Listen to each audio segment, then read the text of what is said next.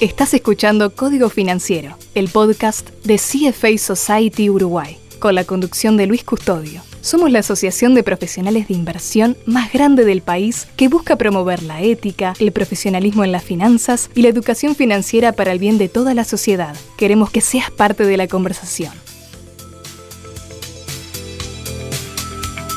Hola, bienvenidos a una nueva entrega de Código Financiero, el podcast de la CFA Society de Uruguay.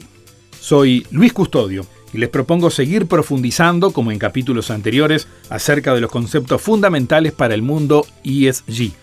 Hoy nos va a acompañar Carolina Moreira. Carolina es gerente de sustentabilidad y comunicaciones de la empresa Montes del Plata. Esto es Código Financiero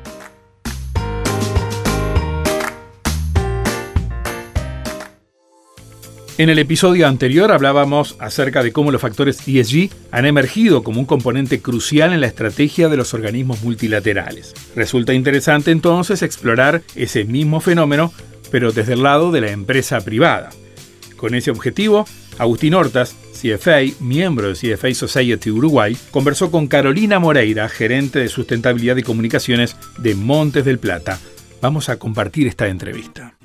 Bueno, Carolina, muchas gracias por tu tiempo. Estamos muy agradecidos por tu participación. Muchas gracias a ustedes y sobre todo gracias por el interés en este tema. Cómo no. Nos interesaría saber tu visión de cómo ha evolucionado en el sector privado justamente ESG. Bueno, lo que hoy se conoce como ESG ha tenido como a lo largo de la historia bastantes nombres distintos. En, en, algún momento se hablaba de filantropía empresarial y tenía mucho que ver con la impronta como del propietario de una empresa que consideraba como que tenía una obligación moral y siempre era como una visión mucho más filantrópica hacia la sociedad. Después fue evolucionando el término a responsabilidad social empresaria, entendiendo las empresas como actores sociales y las empresas empiezan a eh, embarcar en iniciativas de apoyo comunitario, pero muchas veces no estaban directamente ligadas con el corazón del negocio. Eran como iniciativas buenas donde se hablaba este, un poco de la ciudadanía corporativa, también una forma de, llamarla, ¿no? Este, de corporate citizenship se, se, hablaba en ese momento. Y, y, luego, pasados los años, empezó a hablar de sustentabilidad o sostenibilidad, como se, se tiende a llamar más hoy en día, que en el mundo financiero se traduce como ESG, como los aspectos ESG. Pero en el fondo estamos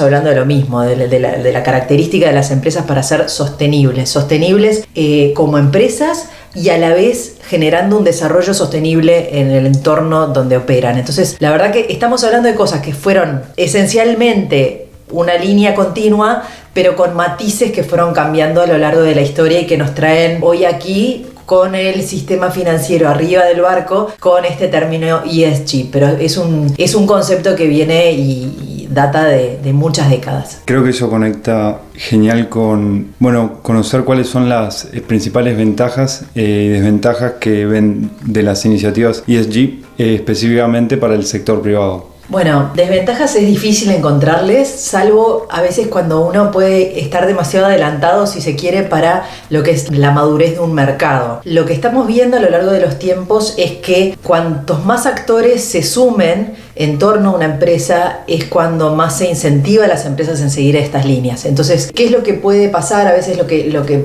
desde el sector privado a veces se ve es que ok, yo me embarco o, cambio mi filosofía de negocios a algo que incorpore los aspectos ESG o la, la, sostenibilidad, pero esto el mercado me lo premia al final del día o no, ¿no? Entonces empezaron a veces a lo largo de la historia los grupos más bien por la negativa, cuando había alguna empresa que se sabía de alguna práctica que no fuera, eh, por ejemplo, desde el punto de vista social, que no fuera buena o que había algún problema ambiental en sus, en sus operaciones, ya sean directas o indirectas, empezaron a haber boicots de consumidores a esas marcas o esas empresas. Ahora, el efecto por el otro lado de premiar conductas sostenibles no se da tanto, o por lo menos no se da tanto en algunos mercados. De repente mercados más desarrollados sí, y es lo que estamos viendo hoy en Europa, que cosas que eran como más, eh, si se quiere, voluntarias, empiezan a, volverse obligatorias y empieza a haber barreras para entrar en, determinados mercados que tienen que ver con esto. Los, también a lo largo de esta historia,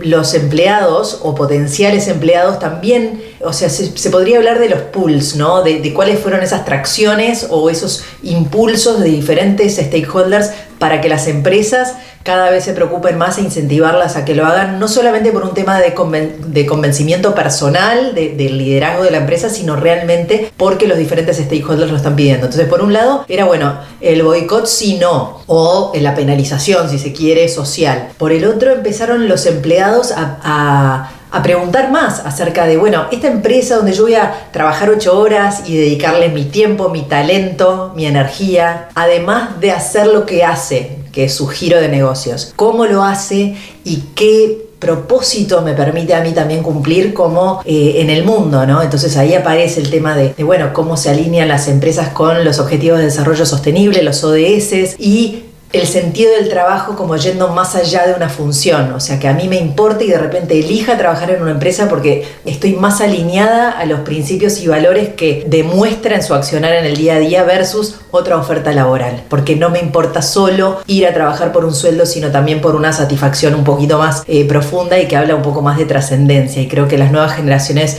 lo traen mucho más que, que las generaciones anteriores. Excelente. Hablabas de los diversos stakeholders y su posición.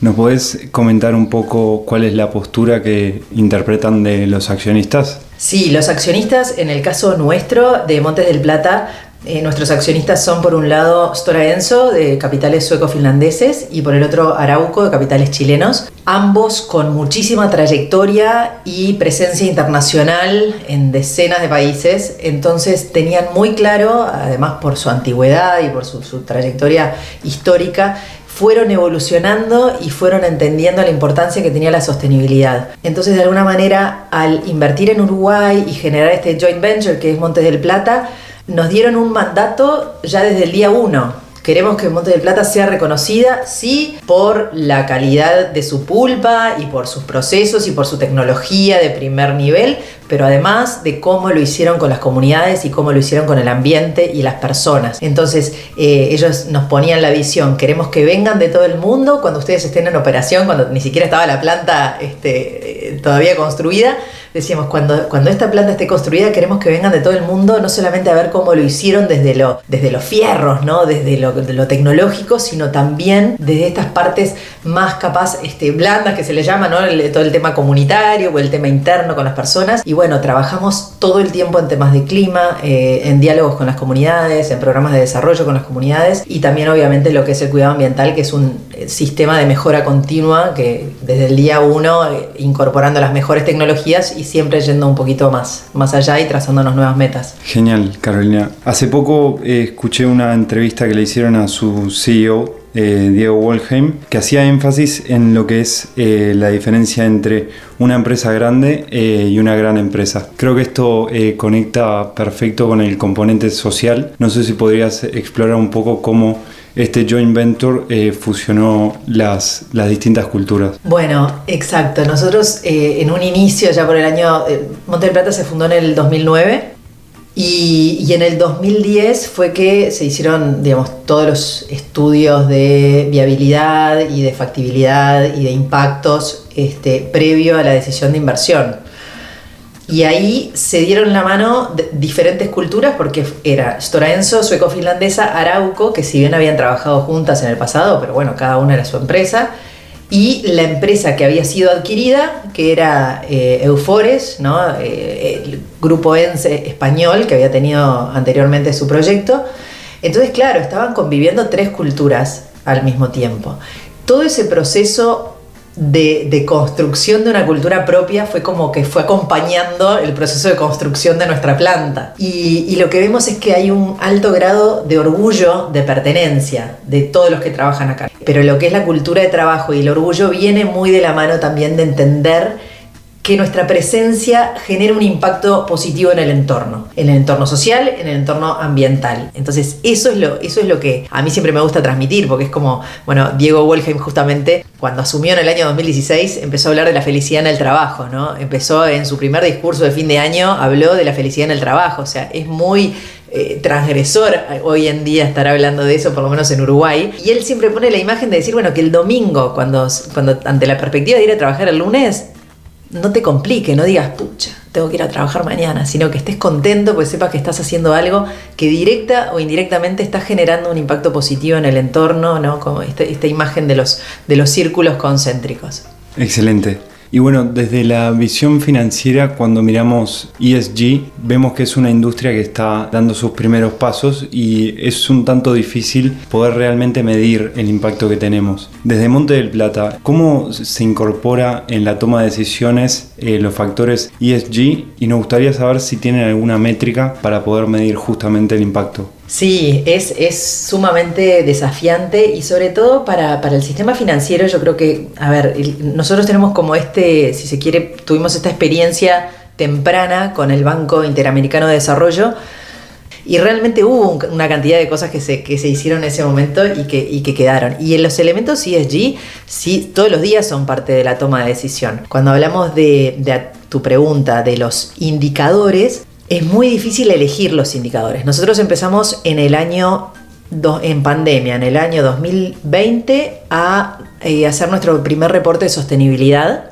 con la metodología eh, GRI, GRI, que es Global Reporting Initiative. Entonces, eh, esta metodología lo que te dice es, bueno, cuáles son los indicadores que tú tenés que reportar. Y obviamente tiene que ver con esto de la materialidad. ¿Qué es la materialidad? Bueno, los temas que son relevantes para mí. Cuando hablamos hoy más temprano de, no hacer cosas inconexas, sino hacer cosas basadas en mi impacto, es decir, hacernos cargo de los impactos que generamos, impactos físicos, impactos en las personas, impactos en el entorno, positivos y negativos. Entonces, cuando hablamos de sostenibilidad, lo que hablamos es de hacernos responsables de nuestros impactos. Por ejemplo, si uno va a tener un, impacto como nosotros, que era el aumento de tránsito de camiones, que si bien eh, la mitad de la madera llega por, por río, eh, nosotros tenemos un sistema de barcazas que la mitad de la madera de la planta llega por río, pero la otra mitad llega por, por camión y es real que es, una, es, un, es un cambio en el entorno para las comunidades que están en esa ruta. Entonces, lo que hicimos fue generar programas para minimizar el riesgo en el transporte y hacer el transporte más seguro. Y tiene que ver con cantidad de procesos, porque esto no es algo que lo maneja un área. O sea, estamos hablando de decisiones de muchos millones de dólares que tienen como centro la gestión de los impactos, que esa es como el centro y como que tiene que ser la columna vertebral del concepto ESG. El ESG, pero conectado a los impactos y a la materialidad del negocio. Los reportes de sostenibilidad te indican una cantidad de, bueno, de indicadores, información que hay que proporcionar vinculado justamente a los aspectos materiales, a los aspectos relevantes para tu industria, para tu giro. No es solamente una herramienta de comunicación, sino que eso es una herramienta de gestión, porque de alguna manera una vez que uno escribe y vas a buscar el indicador si no lo tenés y ves cómo lucís en la foto y decís, pucha, la verdad que podría lucir mejor. Vamos a hacer un plan para mejorar este indicador, no sé, de participación de mujeres en cargos de liderazgo. O vamos a mejorar eh, la participación de mujeres en áreas donde quizás hay muy pocas. Y uno tiene mil excusas ahí para decir, no, bueno, pero viste que ingeniería agrónoma no, no, es, no es muy elegido por las mujeres y las, las ingenierías tampoco y hay que trabajar en la mitad del campo. Bueno, pero estamos también para cambiar la cultura y la, forma de ver el trabajo del campo, porque el trabajo del campo hoy en día no implica un trabajo físico, un trabajo, un esfuerzo físico. Hoy en día las máquinas cosechadoras son absolutamente automatizadas dentro de una cabina con joystick y aire acondicionado. O sea que es bien distinto a lo que uno puede imaginar como un trabajo eh, masculinizado, pero es parte del cambio cultural. Excelente, Carolina. Agradecemos mucho tu tiempo. La verdad que fue un placer eh, esta entrevista. Muchísimas gracias a ustedes, un gusto y a las órdenes cuando quieran. Gracias. Concluimos así este cuarto episodio de la serie de Código Financiero sobre los conceptos ESG, su aplicación y desarrollo. Agradecemos a Agustín Hortas por la entrevista y a Alex Langaer, Francisco Pereira y Franco Mercatini por su participación para la producción de este episodio. Código Financiero, el podcast de CFA Society Uruguay. En nuestra próxima entrega vamos a hablar sobre la inclusión de conceptos ESG en el armado de portafolios de inversión con Maximiliano Rom, portfolio manager de Newberger Berman. Están invitados. Tengan presente que podrán acceder a todos los contenidos del podcast Código Financiero a través de Spotify y de todas las plataformas de podcast. Hasta pronto.